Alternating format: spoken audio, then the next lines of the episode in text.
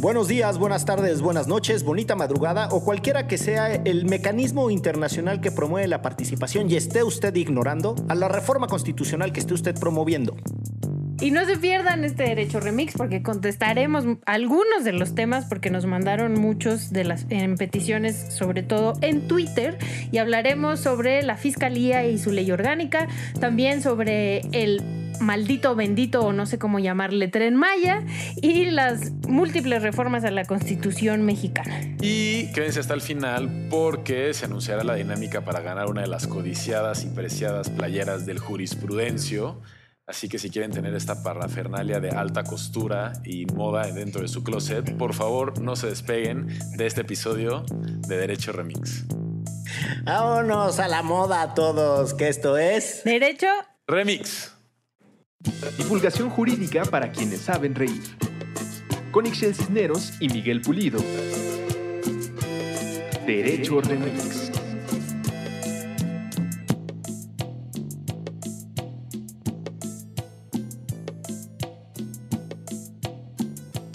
Estamos por iniciar un episodio más de Derecho Remix y eh, nuevamente nos acompaña en estos micrófonos la voz, el criterio, la pasión. Iba a decir la pasión futbolística, pero nos vamos a meter en problemas desde muy temprano. De Andrés Torres Checa, Andrés Alfredo para sus amigos. Hola, ¿qué tal? ¿Qué tal, eh, queridos y queridas escuchas de Derecho Remix? Siempre un gusto estar por acá. Ya se te hizo vicio, cabrón. Ya es como los caballos del pueblo que se saben el camino y le sueltas la rienda y se echan a caminar de regreso. Ya solito llega. Ya ni lo invitan a uno, nada más. Ya, ya no lo invitan, nada más abre el link del Zoom y ya se mete a la sesión. Producción, cambien el link. Es como cambiar las, es como cambiar la cerradura. ¿Quién anda aquí todos los lunes? todos los lunes se nos mete.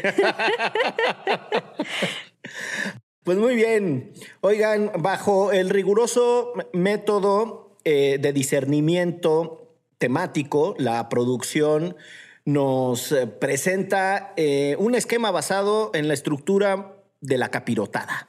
O sea, agarró varias cosas que las y los escuchas de Derecho Remix le propusieron y tenemos desde cómo interpreta el señor fiscal Gertz Manero las cosas de la autonomía hasta cuestiones sobre un país que reforma la constitución un día sí y el otro también. Entonces, debido al desafío que tenemos de desahogar tantos temas en tan poco tiempo, ¿les parece si le entramos ya de lleno a la maciza? Sí, yo nada más quiero compartir mi felicidad quiero compartir mi felicidad porque van a vacunar a Maru. Eh. Muy bien, el avance de la vacuna. Ahí va, ahí va la vacuna, ¿eh? Paso a pasito. Bien pianito. Ay, bendito sea el Señor. Digo, sí se siente gacho ver que nosotros recién rebasamos los 5 millones de dosis y que los gringos lograron el estándar de 4 millones de dosis en un día. Pero Em, pues entre los individuos como entre las naciones, en estos tiempos el derecho a la salud es una cuestión de dinero, tristemente. Exacto. Hay lana, hay lana allá. Sí.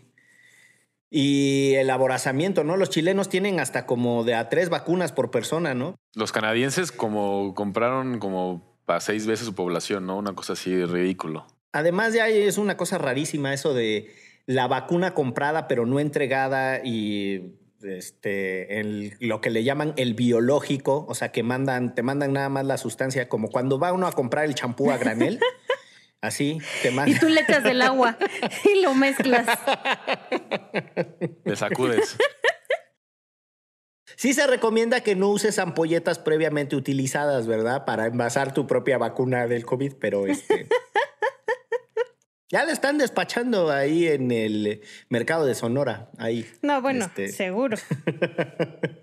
pues muy bien, vámonos con los temas y pues nada, que después de tantísimas reformas constitucionales, este país tenía pendiente un montón de reformas a leyes secundarias, entre ellas la ley orgánica de la Fiscalía General de la República. Si anduvo usted distraída o distraído eh, durante muchos años, quizá no se enteró que este país pasó de un esquema en el que teníamos una Procuraduría General de la República, para todo fin práctico, administrativamente dependiente del Poder Ejecutivo Federal. La Procu. Exactamente. Y en esa andanada de reformas constitucionales que le otorgan autonomía a un montón de entidades, pues también le dimos autonomía a la Fiscalía General de la República, ¿cómo no? Y quedaba eh, pendiente avanzar con, con su ley orgánica, y en esas andamos, ¿no? En la discusión de que si le ponen aquí, le ponen allá, que si va a participar o no la fiscalía en los sistemas de coordinación que existen en este país particularmente el Sistema Nacional de Búsqueda y otros, o si eso viola la autonomía de la Fiscalía. Y pues más o menos ahí estaba la rebatinga. Hay un montón de otras cosas.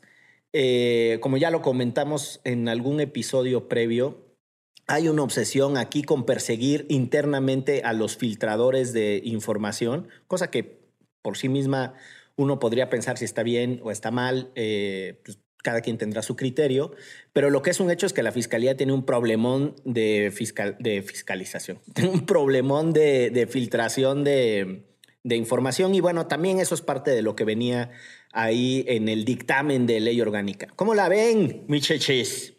No, bueno, yo primero costó un trabajal, ¿no? Que dejara de ser la PGR para convertirse en fiscalía y bueno, después la lucha para quien fuera el nuevo, la nueva fiscal, que al final este, terminamos perdiendo esa batalla, como bien lo pueden ver con el fiscal Gerdes Manero. Y eh, esta cosa que, que, ya habíamos platicado, por ejemplo, de la fiscalía, sobre todo Checa y yo, en, en otro programa donde nos encontramos a veces. Uy, ya le vienen aquí a restregar a uno que ustedes tienen su otro grupo. No hagan grupos. Ixchel y yo también tenemos otra participación en otro programa donde no estás tú, Checa. O sea, Ixchel es como en la primaria, la que, la que rompe el, eh, decide con quién se lleva. Y ahí hay tres chavitos que a ratos escoge con uno y a ratos escoge con otro. Chale. Pero tengo amor para dar, así que no importa. Pues Cheque y yo trabajamos en la misma empresa. Exacto.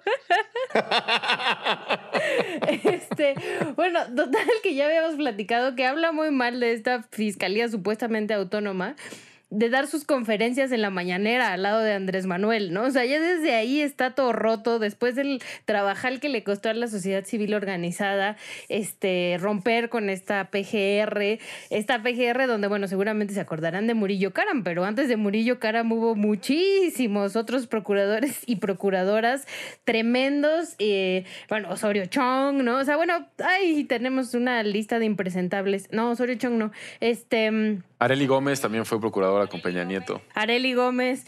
Sí, tenemos una lista, bueno, Macedo de la Concha de impresentables, este, que es larga y larga y larga, justo porque era esta, este espacio de poder donde se negociaban muchas cosas, ¿no? Entonces, supuestamente se logra romper con esto, se crea una fiscalía independiente, perdemos el nombramiento del fiscal porque no queríamos que fuera Gertz Manero, sino que fuera un personaje realmente este, deslindado de esa clase política y no que haya surgido de esa clase política política, em, partidista más que política, y al final em, vemos que medio es lo mismo, ¿no? O sea, ahorita se está discutiendo la ley orgánica de la fiscalía, pero en los hechos eh, siguen ocurriendo las mismas cosas, sigue habiendo esta vinculación con el poder, sobre todo ejecutivo, y, y al final, em, pues ha habido muchos tropiezos con el fiscal, bueno, no sé si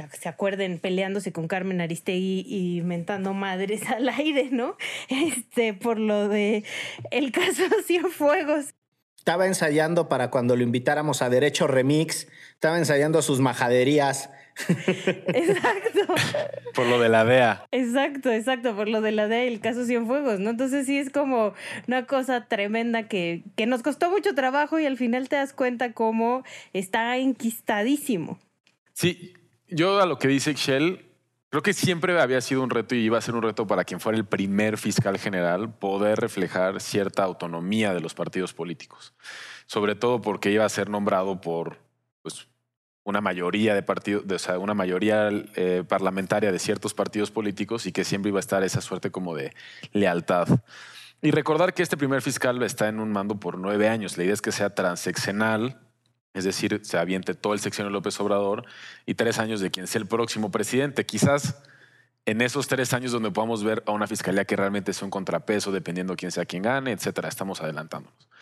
Pero con Gertz Manero siempre ha habido un tema con el diseño de la fiscalía, como que a él no le gustó cómo quedó la fiscalía y ha estado intentando eh, meter su cuchara en la ley orgánica para que la fiscalía quede más al modo en el que él imagina el actuar de la fiscalía. Y, ahí creo que las dos posturas como más, más fuertes es la de Gertz Manero que dice es que la fiscalía sigue sin ser realmente autónoma porque sus diferentes, eh, los diferentes sistemas de cooperación en los que participa, al final parece que la Fiscalía sigue subordinada al gobierno, al gobierno federal y no se permite la autonomía de la Fiscalía. Y la Fiscalía y las Fiscalías podrán seguir haciendo eh, investigaciones independientes sin tener que estar rebotando cosas con otras dependencias. Y quizás la voz que está del otro lado sería la voz de Encinas, que dice es que no es un tema de subordinación, es un tema de cooperación, es un tema de que las capacidades instaladas de la Fiscalía eh, puedan sumarse y complementarse con las capacidades instaladas que tiene la Subsecretaría de Derechos Humanos y Población y Migración y la de los otros sistemas como el Sistema Nacional de Búsqueda de Personas Desaparecidas. Entonces, creo que en la discusión de esta ley orgánica dentro de la parte más sensible estaba el rol que la Fiscalía tenía con respecto al Sistema Nacional de Búsqueda de Personas Desaparecidas, porque en esta primera este primer esbozo de intento de reforma a la ley orgánica, la Fiscalía se deslindaba por completo del Sistema Nacional de Búsqueda de Personas Desaparecidas. O sea, no quería participar de él, argumentando que las fiscalías ya podían hacer búsqueda.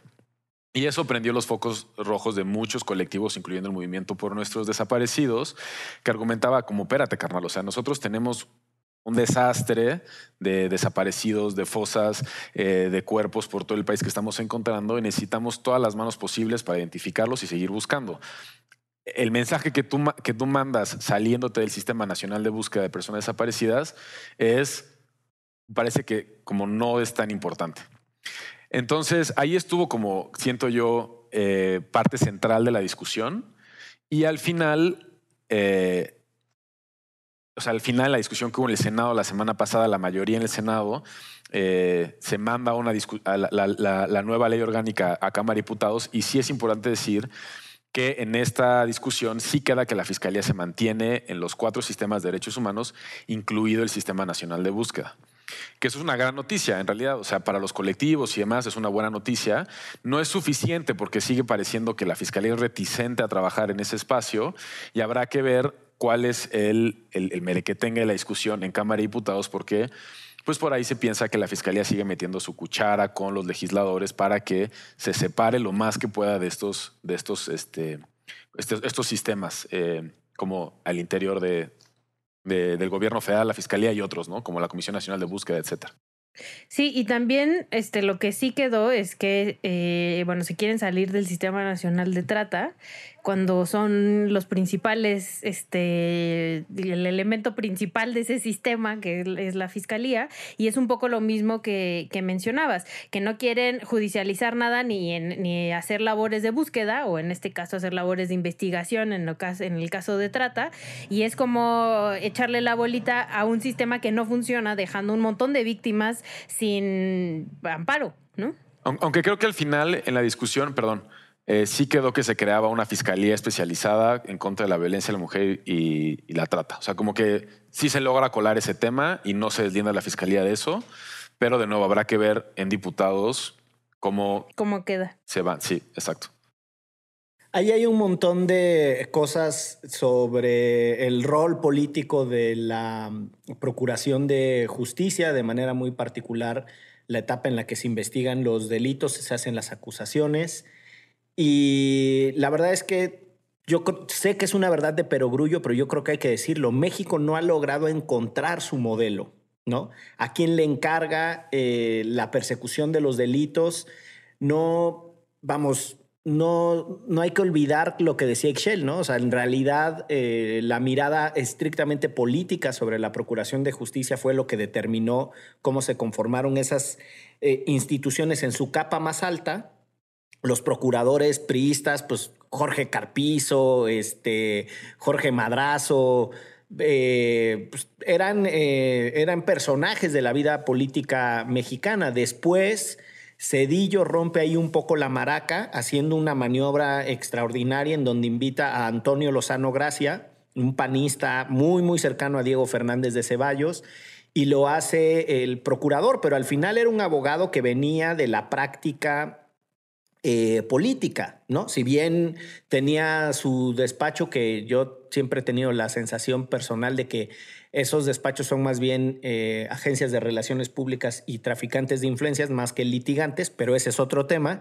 Eh, ahí como que, como que Cedillo trató de revertir la idea de que se podía entregar la institución a un miembro de otro partido político y de esa forma tratar de construir la noción de autonomía. Pero insisto, ese es un mensaje político. Después, Fox con Maceo de la Concha, ya mencionado por Ixchel, pues en realidad venía con la lógica de que como era el, eh, había sido más bien el, el, el procurador eh, militar, y él era un general, entonces tenía esta investidura de las Fuerzas Armadas y que por esa razón era incorruptible y que iba a hacer las cosas bien. En el desastre que nos metió no persiguió a nadie. Hay que recordar que Antonio Lozano Gracia... Me suena, me suena, me suena eso de los militares porque son impolutos por todas partes, ¿no? Este, eh, Toño Lozano Gracia, como si fuera mi compadre, ¿no? El Toño, el Tony Lozano Gracia, este, fue el de la paca, ¿no? Así una cosa ultra absurda. Y con Maceo de la Concha empezó el caso, hay que recordar, de Florence Cassé. O sea, el, el, después ese fue transeccional y le estalló finalmente a Calderón, pero era una cosa que se inició eh, a finales de los sexenios, del sexenio de Fox, de los años últimos de ese sexenio.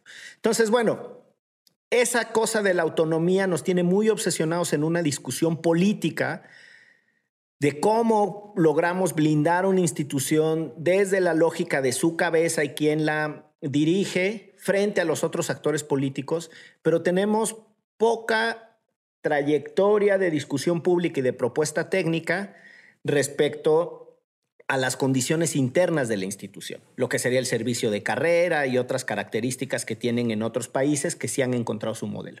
Eso por una parte. Y la otra nada más para referir rápido a lo que decía Checa de las fiscalías especializadas, que es una particularidad eh, que a mí me genera este, sentimientos encontrados, porque en algunos países eh, entregar a ciertas... Eh, unidades de investigación, capacidades extraordinarias y otras condiciones ha ayudado a resolver ciertos problemas. Pues, en, Perú hubo una fiscalía que se especializó en temas de corrupción, en muchos países hay fiscalías especializadas en derechos humanos, en macrocriminalidad, se crean unidades de análisis de contexto, etcétera, etcétera. Todo eso, desde una lógica de mirada especializada, no, no me genera tanto problema. Lo que pasa es que ya en el día a día, lo que sucede es que fragmentan la operación de una institución que tendría que intercambiar información. Entonces, eh, la CIEDO, ante CEIDO, no le pasa información, que es la de delincuencia organizada, a la de eh, la Fiscalía especializada en los temas de periodistas, ¿no? Este, y la de periodistas sabrá Dios qué relación tenga con el fiscal especial del caso Ayotzinapa. Y entonces lo que tenemos son estamentos o silos en donde no hay intercambio de información entre distintas unidades administrativas y otra vez, eh, pues problemas que son sistémicos terminan siendo analizados eh, como sueltos, ¿no? Ahí cada uno por su, por su pizcacha. No, y, y de eso que dices es muy cierto. Por ejemplo, eh, la, Fiscalía en Guatemala, que se le conoce como Ministerio Público, quien es ahorita la titular, está peleadísima del chongo con el, que es el titular de la Fiscalía especializada contra la corrupción y la impunidad en ese país. Entonces se fragmenta incluso la cooperación al interior de las propias fiscalías. Algo que mencionaba el movimiento por nuestros desaparecidos sobre este proceso la semana pasada es que su mayor inconformidad también tiene que ver con que no hubo participación de los colectivos como se les había prometido dentro de un esquema de parlamento abierto. Y más allá de que no había habido un esquema de parlamento abierto y que están exhortando a los diputados a que sí lo respeten para esta nueva discusión que se va a dar en estos días, les preocupa algo que, con lo que dice Miguel me, siento que se genera como, no sé si una paradoja o cómo llamarlo, porque el movimiento por nuestros, por nuestros desaparecidos argumenta que, como queda la discusión de la ley orgánica de la Fiscalía, es que hay ciertos servicios periciales, por ejemplo, que quedan expuestos al Ministerio Público o que se le otorgan facultades a la Guardia Nacional como auxiliar del Ministerio Público cuando se sigue discutiendo la constitucionalidad de la, operación de la Guardia Nacional, eh, o que siguen siendo ambiguas como los roles que la FGR tendría dentro del Sistema Nacional de Búsqueda. Pero entonces aquí también entra la tensión de pues los colectivos han estado trabajando bajo un esquema que ya está fragmentado, o sea, ministerios públicos que no hablan con las fiscalías de los estados, que no hablan con o sea, que, que, no logran compartir información. Entonces tienes historias horribles en donde tienes a un familiar que lleva un año, dos años o lo que sea buscando a, eh, a su ser querido y resulta que estaba en un CEMEFO, ¿no? ¿Por qué? Porque no estaba viendo esta comunicación entre los órganos que deberían de estar haciendo la búsqueda o pasarse la información porque las carpetas no les corresponden o yo qué sé. Entonces yo no sé si estas como discusiones de atribuirle a la fiscalía como mayores roles en la práctica se vaya a traducir en cooperación entre SEGOV, entre la Comisión Nacional de Búsqueda, entre la FGR, como en el diseño estaría planteado. Porque lo que podemos ver es que se repita lo que es el modelo micro de cooperación entre el Ministerio Público y las fiscalías, que no existe en el nivel macro, donde cada quien sea celoso de sus casos, cada quien sea celoso de su información y que se sigan llevando entre las patas pues, todos los esfuerzos de búsquedas que se hacen en el país. O sea, Siento que el simple hecho de que el fiscal general sea tan reticente a querer colaborar significa que si la ley no queda como él quiere, pues podríamos imaginar que él durante sus restantes años en el mandato haga lo posible para no colaborar con los demás órganos. Y eso pues, está muy jodido y es muy triste, pero sí es posible, es una realidad política de la práctica de cómo queda la ley orgánica. Y como dices, volvemos a esta farsa del parlamento abierto, entre comillas, ¿no? Donde a veces hacen hasta foros para escuchar a la gente y al final terminan este, votando lo que a ellos se les da la gana o lo que ya tenían previsto desde antes, ¿no? Y en, y en otras ocasiones ni siquiera se les invita a participar, este, en este caso a los familiares de víctimas de personas desaparecidas del país, que además cabe decir que son unas de, uno de los movimientos y organizaciones, o sea, como mucho más súper sólidos en este este país debido a la tristeza y el gran problema que tenemos de personas desaparecidas en este país, ¿no? Sí, y dos cositas rápidas. Una es que eh, Gertz Manero eh, encarna así con toda nitidez, se puede ver, las personas que están convencidas que el fracaso en la persecución de los delitos y en enfrentar la violencia se debe a que las personas tienen derechos y no a la falta de profesionalización de los órganos de investigación. O sea, yo sé que es una tarea titánica y extraordinaria transformar una institución, además transformar una institución tan compleja como la antes Procuraduría, hoy Fiscalía. ¿De dónde sacas al personal? ¿Cómo corriges hábitos? Quien sea que haya dirigido o encabezado una institución sabe que, la, sí, que, lo que le llaman em, el cambio organizacional es una de las cosas más difíciles de lograr. Y eso tiene que ver incluso con la transformación de la manera de pensar y entender el servicio público, sin mencionar, obviamente, la captura por parte de la delincuencia organizada, ¿no? Entonces, es una tarea complejísima y pues este fulano encabeza una noción de que lo que estorba es que la gente tenga derechos y no que tenemos malas instituciones en distintos tramos. Y la segunda cosa es que el problema de la colaboración y de la cooperación es de distintas índoles. Una tiene que ver con que las instituciones no están necesariamente diseñadas para cooperar. Otra nuevamente es una cuestión tanto de cultura laboral como de cultura política, pero además que hay instituciones que están enfrentadas em, en otros planos. Piensen en que una está capturada por un cártel y la otra por otro, o que una eh, obedece un partido político y la otra a otro. Entonces, la, colaboración es complejísima. Y pues sí, yo creo que ese es un desafío que está interesante. Bueno, vámonos al otro tema.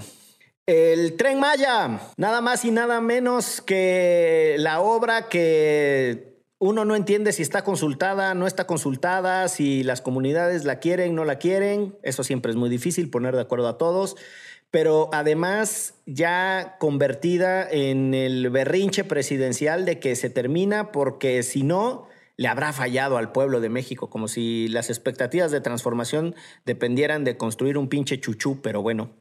Un tren que además, o sea, por lo menos yo no veo que con el tren se vaya a resolver el problema de personas desaparecidas de este país, el problema de la violencia de género, o, o, no sé, a lo mejor es un tren mágico que nos lleva al pasado o al futuro para cambiar este, el país en el que vivimos, no sé, desde antes de que Estados Unidos nos quitara la mitad del territorio. No sé qué significa este tren como para que sea tan... Nos va a llevar a, al Hogwarts de Tulum. Nos va a llevar a todos a vibrar bien alto. Así, acá a Tulum, ¿no? Con unos DJs. Algo así, porque no entiendo este, la necedad, ¿no? Sobre todo además, o sea, si de por sí siempre fue los megaproyectos han sido una gran necedad de los gobiernos eh, en este país, en plena pandemia todavía me parece este, una locura mucho más grande, ¿no? Donde hay muchas más necesidades que poner un tren turístico en, en una zona del país. Y al final, eh, quienes salen más raspadas son las comunidades, ¿no? Y a quienes se les pone a pelear, porque además hay que aceptar que en este caso, específicamente en el del tren Maya, sí hay un apoyo de ciertos este, personas en las comunidades eh, por, por, el mismo arrastre que trae Andrés Manuel López Obrador con las comunidades, con movimientos sociales, ¿no? A diferencia de otros gobiernos. Y hay un conflicto interno muy fuerte entre, entre las propias comunidades, las que sí quieren y las que no quieren. Y al final llegamos con nuestra visión. De la encuesta y de, este, bueno, eh, eh, de, este es el desarrollo que te va, que te estamos trayendo como hombres y mujeres blancas occidentales y tú tienes que hacerme caso y dejas en la comunidad un cagadero donde tienen que seguir viviendo unos con otros y seguir siendo vecinos y entre y vecinas y entre ellos terminan muy muy muy conflictuados y al gobierno regularmente eso no le importa, ¿no? Y los deja ahí pone su megaproyecto y al final, eh, bueno, todavía peor en este caso, eh, ya nos avisaron que quien va a administrar y quien va a quedarse con esa lana son las Fuerzas Armadas para no variar en este país, ¿no?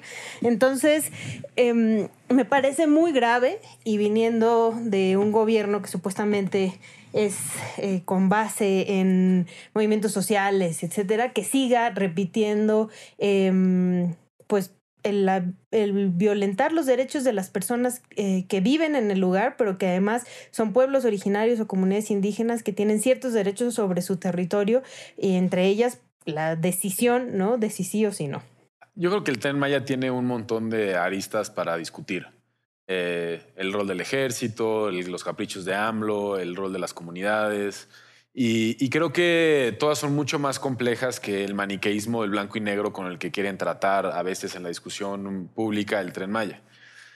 Yo, yo creo que lo primero que yo diría de esto es cualquier proyecto, o sea, cualquier megaproyecto eh, va a tener consecuencias ambientales, sociales, políticas, de derechos humanos. Quien te diga lo contrario está siendo un mentiroso, o sea, un deshonesto intelectual. De menor escala o de mayor escala, pero va a tener un impacto. Y no importa el tipo de proyecto, puede ser una carretera, puede ser un aeropuerto, puede ser una refinería, puede ser un tren, puede ser lo que sea, va a tener un impacto. Y, creo que la responsabilidad de quien quiere implementar ese proyecto es, uno, reconocer que va a haber esos impactos y dos, dar a conocer cómo va a mitigar esos impactos. Creo que en la discusión pública lo que está pasando con el tren Maya es llevarlo al, al polo en donde toda la gente lo quiere, va a ser bueno, va a tener progreso, va a tener bienestar y cosas ridículas que hemos visto en redes sociales como se rescató una serpiente de la selva. ¿Cómo, ¿Cómo rescatas una serpiente que está en su hábitat? O sea, eso es absurdo. y ahí en la conversación sobre el rol que tienen las comunidades, pues también hay que tener claro que cualquier megaproyecto va a tener a gente que está en favor y gente que está en contra y gente que no sabe cuál es su postura. O sea, no existe esto de que todas las comunidades en la península de Yucatán están en contra del tren Maya. Y tampoco existe esto de que todas las comunidades en la península de Yucatán están eh, en favor del tren Maya. Entonces, ahí es donde hemos llevado un poco la discusión y creo que ese es el espacio en el margen de maniobra en el que le beneficia a quien quiere promover este proyecto, porque va a encontrar... Dividiendo. Va a encontrar a gente que diga, yo sí quiero el tren. Y se va a agarrar para decir ellos son los voceros, ellos son los representantes, ellos hablan por la comunidad, los otros no. Y ahí entran ciertos eh, o sea, problemas que yo veo, ¿no? Primero, el pensar que porque hay menos personas que no lo quieren, no es válido que no lo quieran. ¿no? O sea, como decir, es como una, es una, es una, visión muy reducida de la democracia el creer que solamente quien es mayoría tiene derecho sobre quien es minoría sobre lo que no quiere y ahí el movimiento de derechos humanos es prueba de ello, ¿no? O sea, la comunidad LGBT, eh, etcétera. Hay muchos ejemplos de, por qué es nocivo ver los derechos así. Luego, la otra cosa que creo que es un poco más compleja es la discusión sobre quién se adscribe y quién no se adscribe como indígena. Y ahí, ahí yo recomendaría mucho un texto eh, de alguien que ha sido citado aquí en múltiples ocasiones, que es Yasnaya. Eh, es un texto que está en Tsunami, en la primera edición de Tsunami. Eh, y entonces ahí ella lo que al final está diciendo en una parte del texto es, el problema con la adscripción indígena es que el Estado controla a quien considera indígena y a quien no considera indígena. Y el Estado determina las reglas para ¿no? nombrar que este grupo es indígena o no es indígena. A veces puede ser la sangre, a veces puede ser un título de propiedad, a veces puede ser el apellido, una mezcla de las tres u otras, pero siempre estará en la rectoría del Estado la posibilidad de determinar quién es indígena y quién no es indígena. Y eso también le permite al Estado, cuando le conviene, reconocer quién puede entrar dentro de esa categoría y quién no puede entrar dentro de esa categoría. Y ahí es donde creo que también está el problema con el tren Maya. Eh, porque hay un montón de mecanismos reconocidos en la Constitución, en el artículo 2 y en eh, convenciones internacionales como la muy citada Convención 169 de la OIT, que reconocen este, derechos para las comunidades indígenas, eh, sobre todo cuando hay temas como de megaproyectos y así. Y es muy fácil decir como, bueno, es que tú no eres comunidad indígena. O si eres comunidad indígena y cumplí con los requisitos a mi manera, y entonces ya le damos check a todos estos mecanismos y continuamos trabajando. Y ahí es donde creo que está la tensión también. ¿Qué entendemos por indígena? ¿Qué entendemos por desarrollo? Y que siempre al final el que va a determinar si funciona o no funciona es el Estado. Y en este caso es tan grande el capricho de López Obrador por construir este mentado tren que él tiene la posibilidad y la varita mágica de decir son indígenas, no son indígenas, seguimos construyendo. Vaya reconstrucción que se armaron, muchachos. Dejan poquitas cosas eh, para el análisis. Ese es el típico argumento del que... Del que no leyó. Del que... ya lo dijeron todo, profe. Para complementar a mi compañero.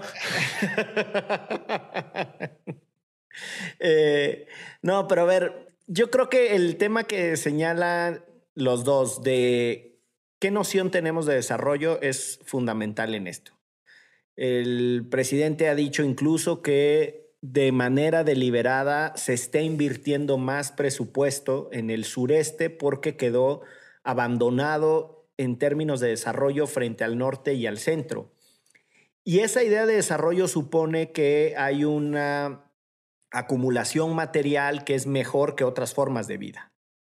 Y es interesante cuestionarnos las ideas de desarrollo. Yo creo que una de las tensiones más fuertes que tienen eh, países multiculturales como el nuestro es precisamente que hay un grupo que no solo por ser minoritario, sino además por sus características y sus rasgos culturales e históricos, eh, que tienen una mirada distinta del mundo y no sabemos cómo relacionarnos con ellos, ¿no?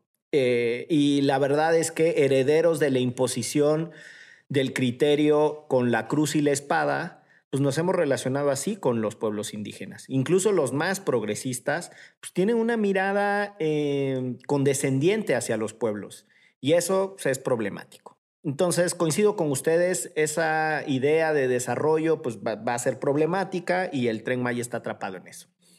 Y hay dos cositas más que me interesaría subrayar. Una tiene que ver con las nociones contramayoritarias que decía Checa, o qué hacemos con las minorías, para decirlo desde otra perspectiva en donde habrá quien piense que si una minoría por la vía del amparo consigue cosas, eso es antidemocrático, ¿no? Eh, no es una gran discusión cuando, por ejemplo, en Oaxaca, de manera organizada, consiguieron el reconocimiento de las personas eh, del, al matrimonio del mismo sexo, pues porque uno dice, ok, ¿no? Están avanzando en su agenda de derechos. No es lógico que una mayoría les niegue esa posibilidad. Hay un sentido positivo en, en cuanto a que hay una expansión de la esfera jurídica.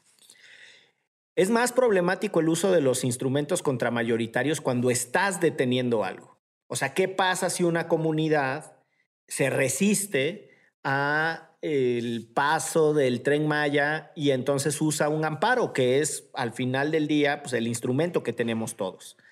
Y yo creo que ahí se pone más interesante el asunto, porque solo para presentarles una manera eh, didáctica de, de cómo estructuramos los argumentos de repente.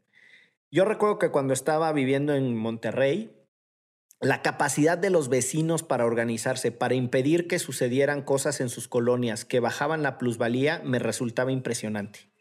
Entonces iban a poner una gasolinería o iban a poner una tienda o iban a hacer cualquier cosa que fuera tendiente a la microzonificación, se organizaban y lo impedían. ¿Por qué? Porque las zonas residenciales, en tanto estrictamente residenciales, tienen una plusvalía más alta.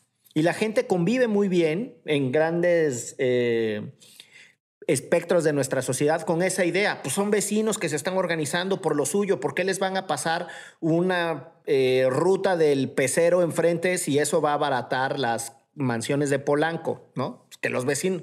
Exacto, ¿no? Entonces, eh, ahí como que se cuestiona poco. Pero si un pueblo indígena se resiste a un proyecto, además es pinches retrasados, por eso son pobres, porque no entienden y no sé cuál están defendiendo lo que para ellos tiene un valor y que es relevante. Sus procesos organizativos, su cultura, su relación con, con el entorno, esa cosmogonía nosotros no la tenemos. Y la verdad es que el uso de los instrumentos contramayoritarios, desde mi perspectiva, aunque pueda sonar absurdo o pueda sonar contradictorio, pero es la solución democrática, porque democráticamente pusimos esos instrumentos contramayoritarios para que sean utilizados. Y la última cosa que no quisiera obviar, y les digo que me mosquearon el análisis bien gacho, es el tema de que le vamos a entregar al ejército la administración del tren Maya, ¿no? ¿Qué tiempos aquellos cuando en la Constitución decía que las Fuerzas Armadas no harán otra cosa en tiempos de paz más que las relativas a la disciplina militar?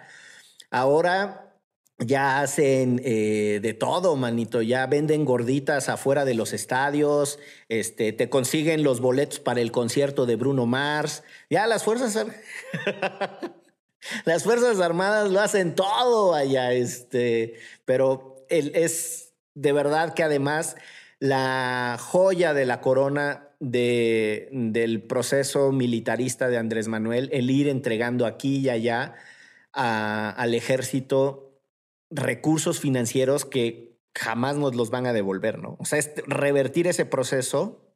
Y a una institución cero transparente. ¿No? O sea, además de todo, seguirle el dinero, la huella del dinero al, tren Maya va a ser complicadísimo porque esos vatos no rinden cuentas. Y lo que también decían este, los especialistas y las especialistas al respecto de la militarización, en este caso el tren Maya, es que si pierde dinero el tren Maya, ahí sí le entra al Estado, ¿no? Al quite. Pero si gana dinero, se lo quedan ellos. Y es como, ah, pues, qué pinche negociazo, ¿no? Desarrollo para las comunidades autóctonas del batallón número no sé qué de Yucatán. a mí, a mí lo que me parece también como, la verdad, hasta medio irónico, no sé cómo decirlo de otra manera, es que si recordamos el proceso del aeropuerto de Texcoco con el Frente de Defensa este, de la Tierra. Sí, de la Tierra, de esa, de esa zona, es que a ellos se les otorgó un amparo de suspensión de la obra en el año 2001 o 2002 eh, a pesar de que Fox quería como construir ahí el aeropuerto, no sé qué, y fue una gran victoria para el frente y se celebró muchísimo, etcétera. Cuatro años más adelante les dieron eh, la golpiza de su vida y todos sabemos en qué termina esa historia por impulsar ya desde Enrique Peña Nieto ¿no? la, la construcción de este aeropuerto, sí o sí. Todo para que llegara Morena en 2018 y una de las primeras cosas que hiciera fuera cancelar el aeropuerto reconociendo que había habido, ¿no? Y se habían violentado los derechos de los pobladores y que en la consulta no querían, etc. Ahora el proceso parece que está ocurriendo a la inversa, ¿no? A Morena, los pobladores diferentes pobladores de la península de Yucatán le están diciendo no queremos el tren, un juez ya otorgó suspensión definitiva en tres tramos distintos y López Obrador lo que dice es como si no inauguramos para el 2023, esto es un fracaso. Que leyendo entre líneas significa esto se va a hacer sí o sí, porque sí.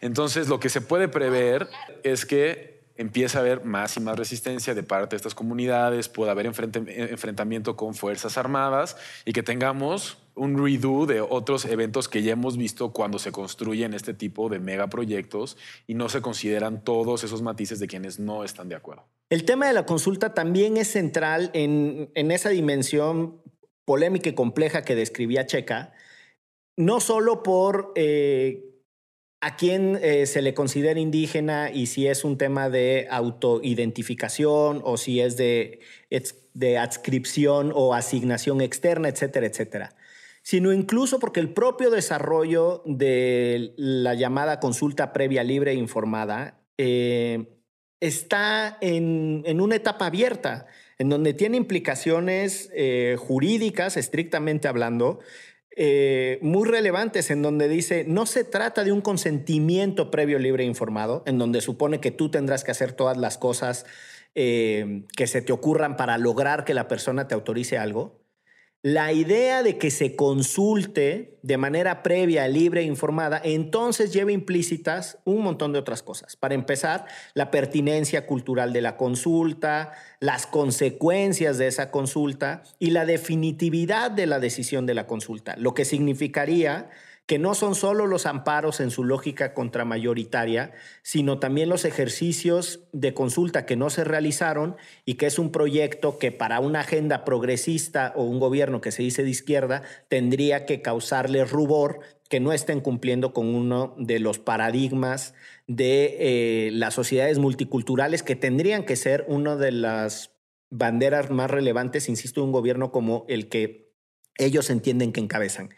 Y eso, insisto, es súper complejo en sociedades multiculturales. Nosotros no hemos logrado asimilar lo que dice la propia constitución mexicana sobre la conformación multinacional de nuestro país, ¿no? O sea, es, es de, contentillo y lo decimos de dientes para afuera, porque como queremos ver por la ventana hacia Estados Unidos y no queremos voltear al patio para ver a nuestras propias eh, comunidades indígenas, todos bien pinches aztecas cuando juega México con el penacho y la chingada y a huevo y sí, ¿no? Este, todo así, la pasión y el amor por las artesanías, y no entendemos que la relación con esos pueblos es compleja y tiene que ser entre iguales. En principio eso, ¿no? O sea, las consultas eh, históricamente han sido tumbadas, digamos, por las propias comunidades, porque el propio gobierno nunca respeta las, las cosas mínimas, que es el previo libre e informado, ¿no? O sea, un día llegan y le preguntan a la gente, o un día, de, este,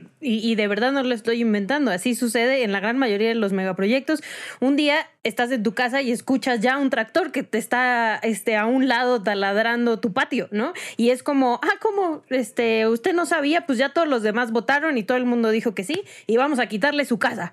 Y es como, ¿qué? ¿No? O sea, y entonces es por eso que se empiezan a organizar los, los pueblos indígenas y las, y las comunidades originarias de este país, porque nosotros llegamos con nuestra visión de, de, pues sí, nuestra visión occidental de lo que deberíamos de ser, este, cuando realmente no estamos tomando en cuenta las personas que viven ahí por muchísimos años.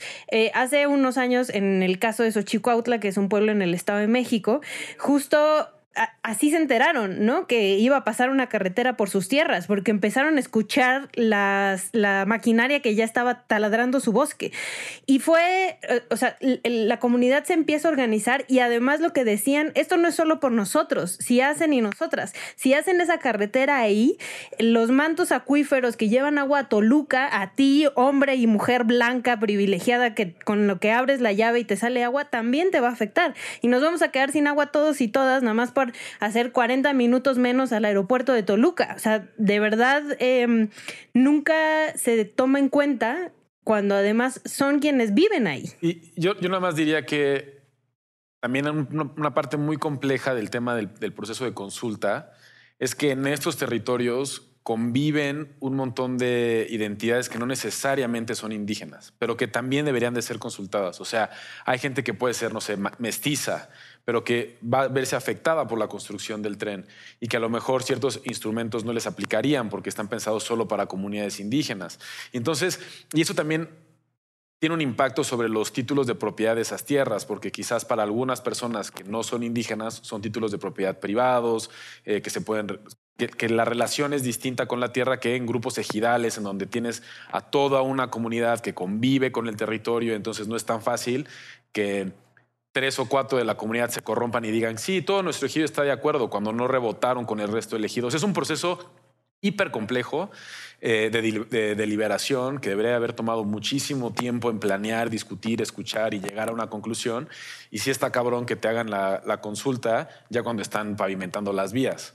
O sea, y, llegamos a ver las, las imágenes al principio del sexenio de López Obrador estando en mítines este, o, en sus famosas mañaneras itinerantes y pues, con un montón de gente que está de acuerdo con él, preguntando a mano alzada, ¿están de acuerdo con el tren? Levanten la mano. Sí, todos levantan la mano. Esta es mi consulta. No, pues es que esa no es una consulta, ¿no? Eso es nada más un ejercicio demagógico de proselitismo. Entonces, no sé, como que todo este proceso complejo de escuchar las comunidades, etcétera, pues se pierde. Y lo peor es que ahora estamos viendo a un montón de dependencias eh, que no tiene nada que ver con la península de Yucatán, haciendo promoción por el tren. Entonces, por ejemplo, tenemos el caso de la CIS, que es esta Conferencia Interamericana de Seguridad Social, que es un organismo internacional que vela por, bueno, que intenta trabajar el tema de seguridad pública en... en, en... ¿Cómo, cómo, cómo? Parece que alguien se ha ganado un enorme y feo error garrafal. La Conferencia Interamericana de Seguridad Social no se encarga de velar por la seguridad pública de América Latina. Más bien, es un organismo internacional que tiene por objetivo fomentar el desarrollo de la protección y seguridad social en América Latina haciendo un documental sobre el tren Maya. Ese documental, por supuesto, que no sustituye los ejercicios de consulta. No es algo súper sesgado, evidentemente, eh, que es un ejercicio panfletario para darle divulgación a un proyecto, ¿no? Pero se, se, tuitean y las redes del Tren Maya lo tuitean y se suma eh, este, ¿cómo se llama? Rogelio Pons, creo que es el director del Tren Maya, hablar de él. O sea, no, no, todo se está haciendo, la verdad, con el, el menor rigor posible. Y pues bueno, al final quien va a terminar pagando los platos rotos van a ser las comunidades que están ahí. Pues ahí está.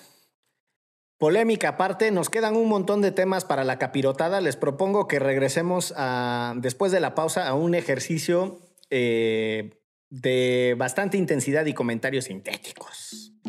Pero mientras tanto, vamos. Sin paréntesis. Ah. luego, luego contra uno. Vamos a la pausa. Esto es. Derecho. Remix. Ayúdanos a llegar a más personas y seguir elevando el debate. Conviértete en nuestro suscriptor en patreon.com diagonal antifaz. Por un dólar al mes tendrás acceso a contenido exclusivo y nuestro agradecimiento en cada episodio. Patreon.com diagonal antifaz. Todo el dinero que recibamos lo reinvertiremos en publicidad para incrementar nuestra audiencia y ser una comunidad más grande. Patreon.com diagonal antifaz. Elevemos el debate.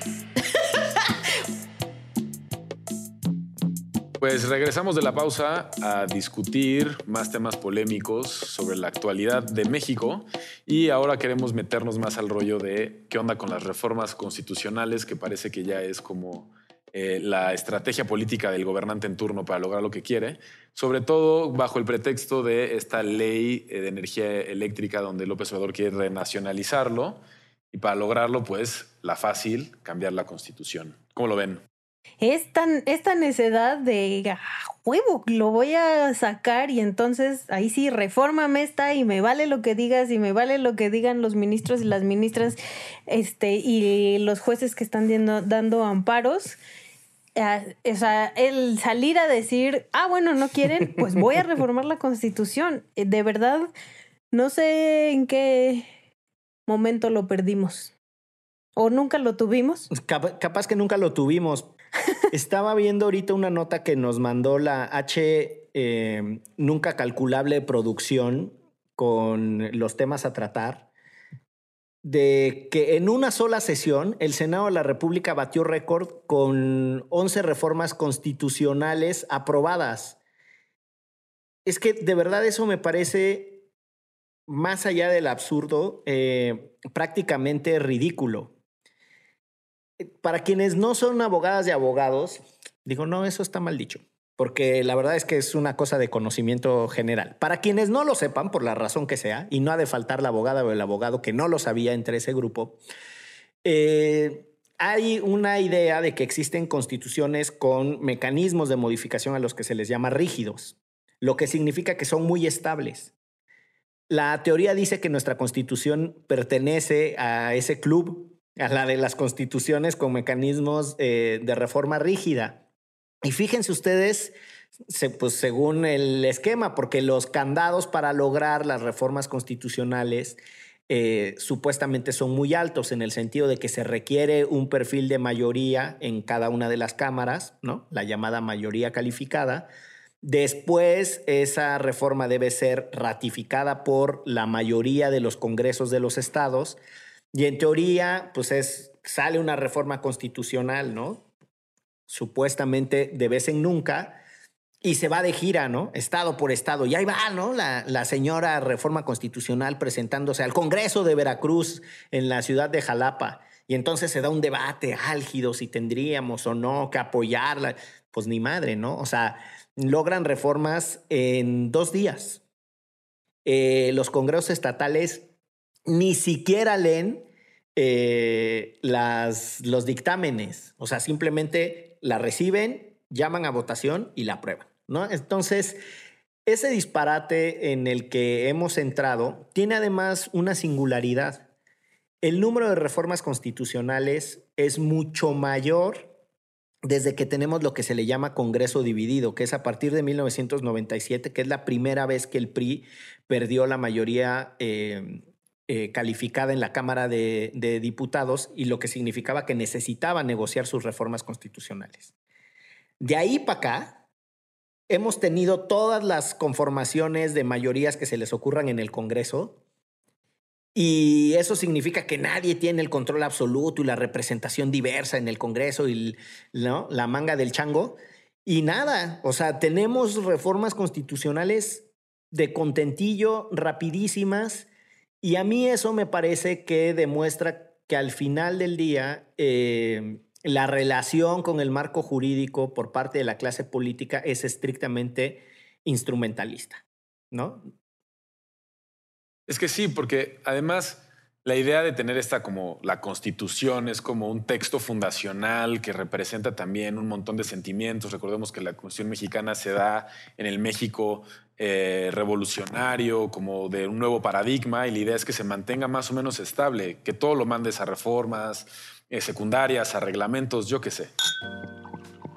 Solo para mencionar algunos datos, tan solo durante el sexenio de Enrique Peña Nieto, se, registraron 155 cambios a la Constitución. Recordarán el Pacto por México, las reformas estructurales que pasaron de volada eh, todos estos cambios que nos iban a traer el progreso. De 1917, cuando se promulga la Constitución, a la fecha, la Constitución ha sido reformada más de 740 ocasiones. Y el texto constitucional, para que más o menos dimensionen lo que eso implica, pasó de tener alrededor de 20 mil palabras a tener más de 110 mil palabras. Es decir, creció en un 500% eh, durante, este, durante este lapso. Y ustedes dirán, bueno, han pasado 100 años, ¿no? el mundo no es el mismo, ahora tenemos internet, antes no había. ¿no? Yo qué sé, hay que adaptarnos a las nuevas realidades. Eh, una de las constituciones menos, que menos modificaciones ha sufrido en su historia es la constitución gringa.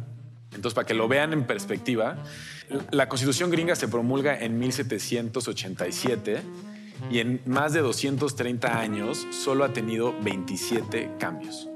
27 cambios. Y 10 de esos cambios, o sea, la, llamada Bill of Rights, la Carta de Derechos, se promulga cuatro años después, en 1791. Es decir, en 230 años, la Constitución estadounidense solo ha sufrido 17 enmiendas constitucionales, producto, por ejemplo, de, de la 13 a la 15, por ejemplo, son las que se dan después de la guerra civil, donde se reconoce que la esclavitud sí estaba mal, entonces pues, hay que enmendar la constitución, ¿no? Pero han sido muy poquitos y modificar la constitución de Estados Unidos implica todo un debate pues, muy complejo y muy largo. La última enmienda se hizo en 1992 y es para que los eh, legisladores no se puedan aumentar el sueldo mientras son legisladores. O sea, si hacen un aumento de sueldo, no aplica para su, para su periodo, sino hasta el que sigue.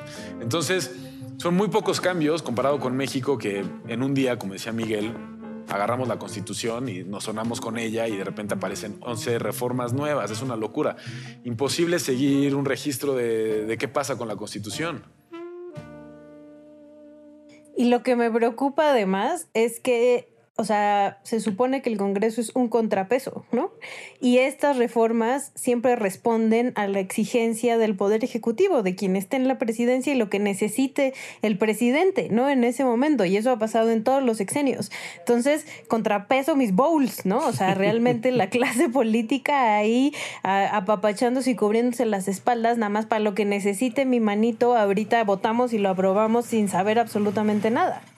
Estuvo súper cotorro el, eh, la retaíla de datos que se traía Checa, era como el Mr. Chips jurídico. Soy del ITAM. en el ITAM todos son como el, como el Mr. Chips jurídico, siempre te tienen un dato. Y eh, además tienen frases como, tiendo a estar de acuerdo contigo, pero... y te objetan. Pero tómala, y ahí viene el revire.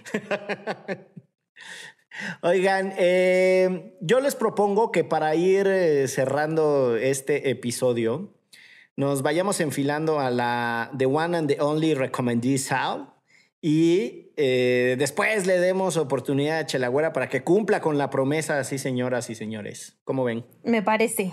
Pues ya de una vez, ¿qué traen para la recomendiza, muchachos? Vas, checa, vas. Pues yo recomendaría ese texto que ya mencioné de, de Yasnaya que está en la primera edición de Tsunami, que es un libro em, coordinado y editado por Gabriela Jauregui, donde también pueden encontrar textos de Daniel Arrea, de eh, Margot Glantz, etc. Y el de Yasnaya se llama La sangre, la lengua y el apellido. Y es muy interesante los ejemplos que pone sobre como la adscripción indígena en lugares como Finlandia, Guatemala, Canadá y cómo eso genera distorsiones también al interior de las comunidades. Las propias reglas que establece el Estado te le puedan dar en la madre a la propia comunidad. Esa sería mi recomendación. Es un ensayito muy sencillo y lo van a disfrutar bastante. Yo digo, seguiría en el mismo, les recomendaría todos los textos de Naya y creo que deberíamos de invitarla un día muy pronto a que nos hable este, sobre pueblos indígenas, sobre las lenguas, sobre cómo pues no, no solo no, eh, pues más bien no entendemos que no entendemos, ¿no? Los blancos y blancas occidentales de este país, este, no entendemos de dónde viene este país y los orígenes realmente y siempre queremos imponer. Y eh, también está el, documental de la vocera de, que habla sobre Marichuy. Eh, estuvo en Ambulante, pero también va a estar en Cinépolis Click y lo pueden ver allá sobre este movimiento impulsado este, por el CNI para tener una candidata a la presidencia indígena y cómo fue todo este, este proceso interno y cómo maldita sea que no logramos las firmas. Todavía me acuerdo de Gonzalo Sánchez de Tagle pidiéndonos nuestro INE para poder lograr las firmas y ahora más que nunca me doy de topes este de cómo no, no logramos que Marichuy fuera candidata. Está bien bueno el documental, ¿eh? Secundo esa recomendación, vale mucho la pena. Se nos fue esa oportunidad y vean el docu. Eh, yo les tengo recomendaciones parecida a la de Ixchel de Lean Todo de Yasnaya. No, no sé si todo, pero eh, dos de las personas que mejor entienden los problemas de la convivencia de los pueblos indígenas con nosotros y de nosotros con ellos desde una perspectiva de pluralismo jurídico, estrictamente hablando. O sea, no, estoy hablando de problemas en el sentido que nos caigamos mal, nos tengamos que odiar. Me refiero a la condensación del conflicto eh, en función de una falta de entendimiento del pluralismo jurídico. Francisco López Bárcenas y Magda Gómez, que son de verdad geniales. Y para entender la defensa jurídica de las comunidades que se resisten al tren Maya y que lo están haciendo por la vía del juicio amparo, les recomiendo amplísimamente, amplísimamente que sigan el trabajo de indignación una organización brillante que además cuando Jesús Ramírez Cuevas le dio un tallón a las organizaciones por aquello de dónde venía el financiamiento, tuvo una de las respuestas más elegantes. Nuestro trabajo es con las comunidades, no nos preocupa lo que digan los compas de allá de la capital que están todos desquiciados. Mientras las comunidades nos digan que sigamos avanzando, caminaremos a su lado. Más o menos, ¿no? Era lo que decía Indignación. Tómele, culero. Es un gran trabajo.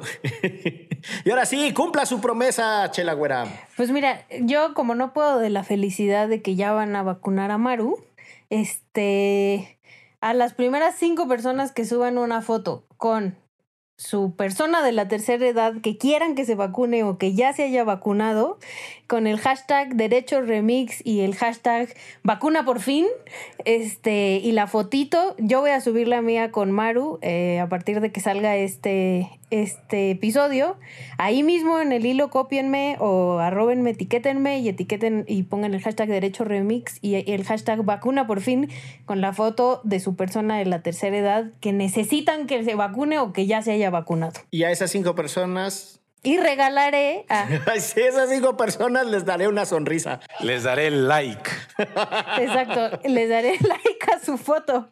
No, no, no.